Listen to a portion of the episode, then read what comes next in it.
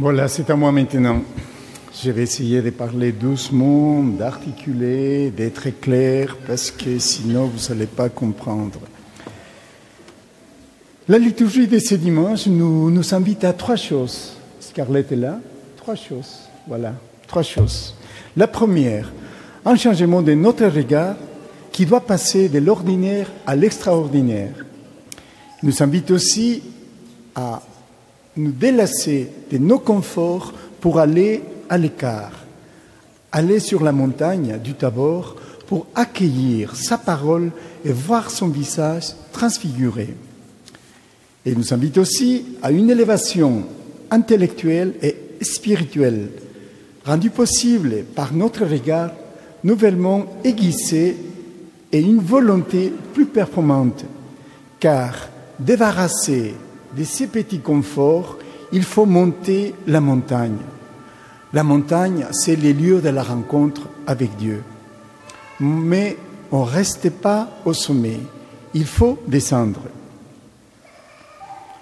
La transfiguration du Seigneur nous prépare à revivre sa passion, sa mort et sa résurrection, mais avec un regard nouveau, émerveillé, comme inondé des lumières. Je pense que c'est pour ça qu'à la, fin du passage de l'Évangile, c'est bien marqué, ils descendirent de la montagne et Jésus les ordonna de ne raconter à personne ce qu'il avait vu avant que le Fils de l'homme soit ressuscité d'entre les morts.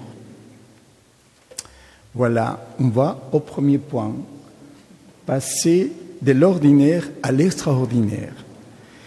Nous sommes tous appelés à expérimenter un changement de notre regard.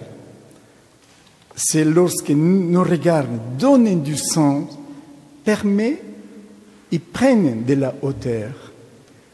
Voir loin, quitter l'absurde, la tristesse et regarder l'autre au-delà de nos apparences, c'est à ce moment-là que nous sommes en train de vivre cette transformation, ces changements, cette métamorphose dont nous parle l'Évangile d'aujourd'hui, les termes grecs qui expriment ce que nous appelons transfiguration. Alors, prenons de la hauteur, comme Abraham. Répondant à l'appel de Dieu, cet homme a quitté son pays, sa parenté.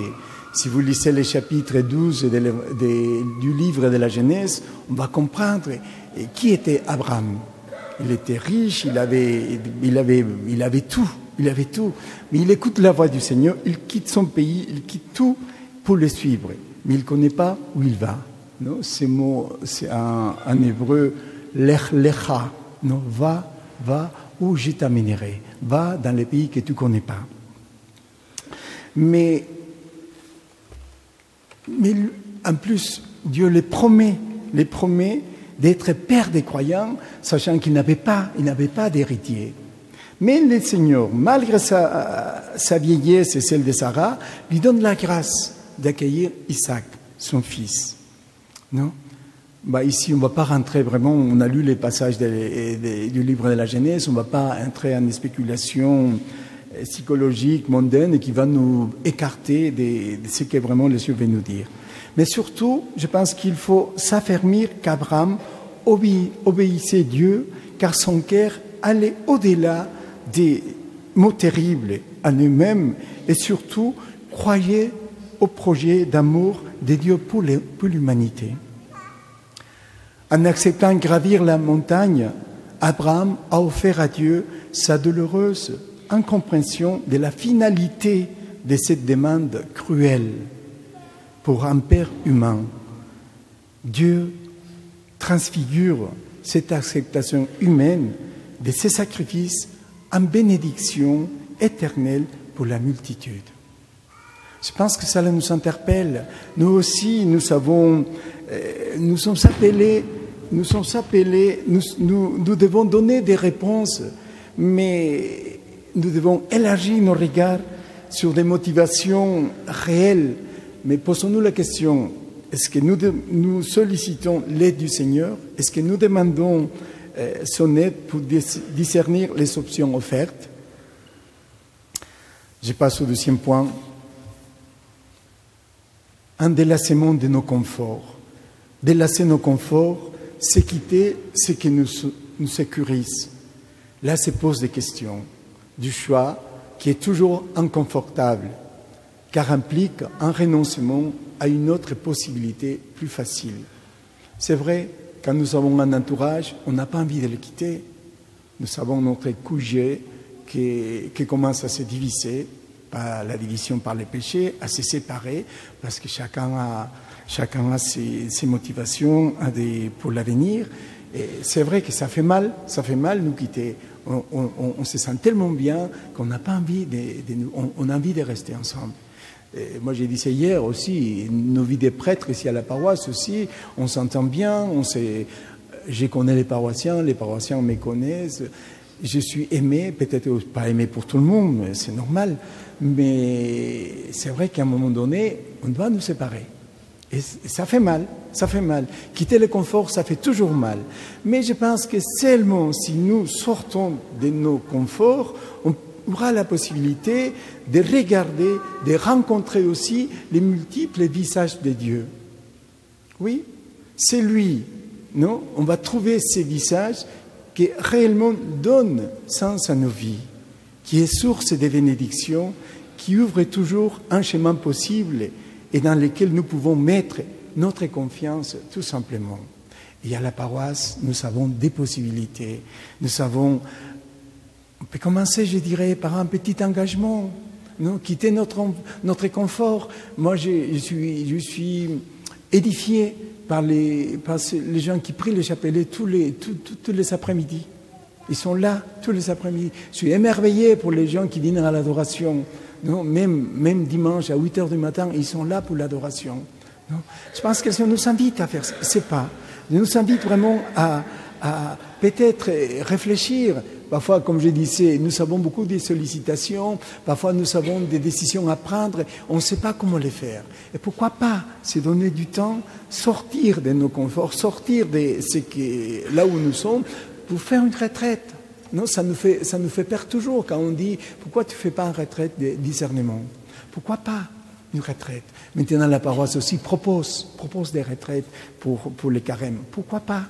Pourquoi pas aussi, moi j'ai dit, envisager une session à Paray-Lémonial non, on, on, parle beaucoup des parélémoniales. Qu'est-ce qu'il y a finalement à parélémonial Pourquoi je ne sors pas? Parce que je suis habitué à partir avec mes amis, partir avec la famille. Euh, je vais bien faire ce que j'ai prévu faire. Pourquoi pas quitter cette zone de confort? Pourquoi pas non plus aller à la rencontre, et comme je dis, on va trouver les visages du Christ parmi, parmi nos frères, ce que nous dit le Seigneur dans l'évangile de Saint Matthieu, chapitre 25. Pourquoi pas nous occuper des personnes âgées? Pourquoi pas euh, donner du temps pour aller les chercher? Pourquoi pas euh, sortir un peu plus tôt?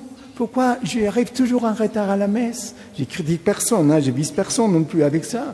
Pourquoi pas, si je sais que les dimanches, ils ont besoin de moi, pourquoi pas J'ai fait un effort, j'ai fait un effort.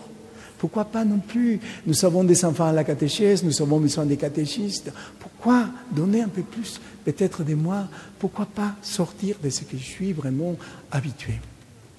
Voilà et aussi, nous avons des bénévolats à la paroisse, nous avons plein, plein de possibilités vraiment qui puissent nous aider à sortir de ces zones de confort. Je passe au troisième point. Parce qu'on nous appelle aussi, nous appelle, comme je disais, la montagne est le lieu de la rencontre avec Dieu. Si on nous appelle à nous invite à prendre de la hauteur.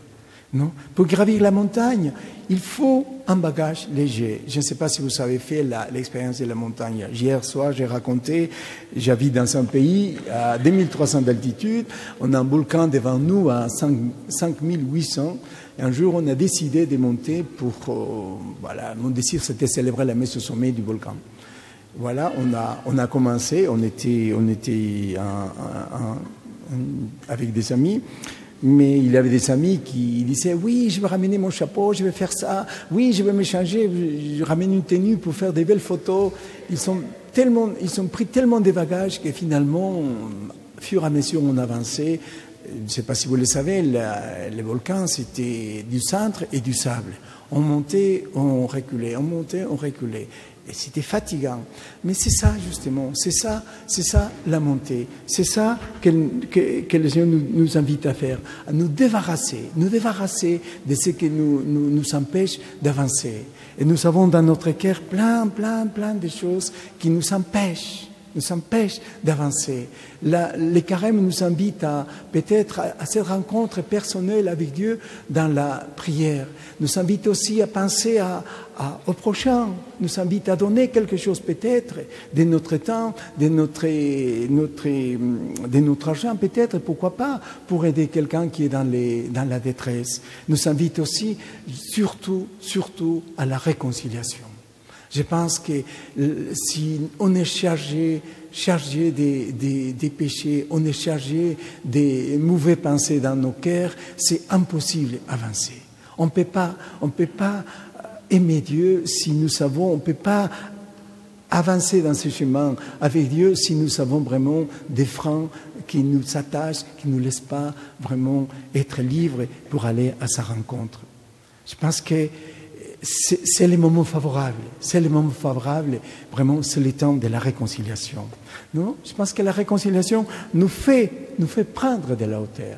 Je, pense toujours, parce qu'on a l'expérience de confesser, quand on, va se confesser, on se confesse aussi nous, quand on va se confesser, on va peut-être avec, euh, avec un cœur, euh, on dit, euh, je vous demande pardon, mon Père, mais j'ai honte oui, c'est vrai, on a honte de nos péchés, on est un peu mort peut-être.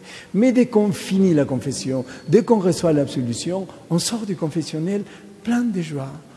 On, sort du confessionnel transfiguré. Et c'est ça qu'elle nous invite à faire.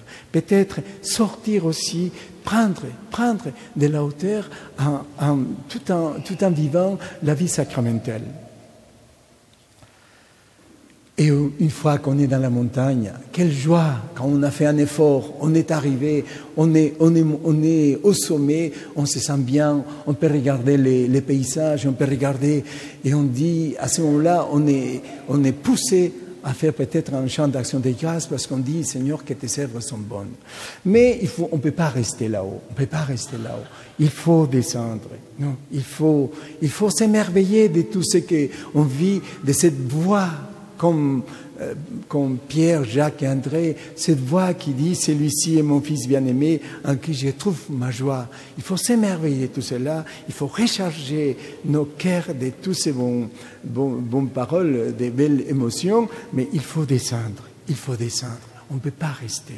Il faut aller à la rencontre de ceux qui souffrent à ceux qui sont dans la périphérie, comme dit le pape euh, François, ceux qui sont dans la pauvreté matérielle, pauvreté spirituelle, ceux qui ne connaissent pas le Christ. On ne peut pas rester, on ne peut pas rester, on peut pas garder toutes ces bonnes choses pour nous. Il faut vraiment, il faut être envoyé pour apporter cette joie de l'Évangile qui fonde l'espérance chrétienne. La vocation du baptisé, est lié profondément au mystère de la transfiguration. Notre vie transformée et transfigurée par les baptêmes doit refléter la gloire et la vie de Dieu parmi les hommes. En voyant des baptisés, on doit pouvoir y voir les visages de Dieu. Alors, frères et sœurs, je me permets de vous inviter à échanger et partager ces regards bienveillants et lucides que vous pousserez vous-même et sur les autres. Il s'agit de transformer notre regard, ôter la grisaille de notre quotidien, regarder le monde avec les yeux de Dieu et nous y découvrirons des moments de résurrection dans la banalité de notre quotidien. En nous quittant aujourd'hui, fort de notre foi, et sûr de l'amour de Dieu, je vous invite à peut-être garder dans notre cœur cette parole. il n'a pas épargné son propre Fils, mais il l'a livré pour nous tous. Je reprends les paroles de, de Saint Paul aussi, qui dit, il les a appelés, il les a justifiés, il les a donné sa gloire. Amen.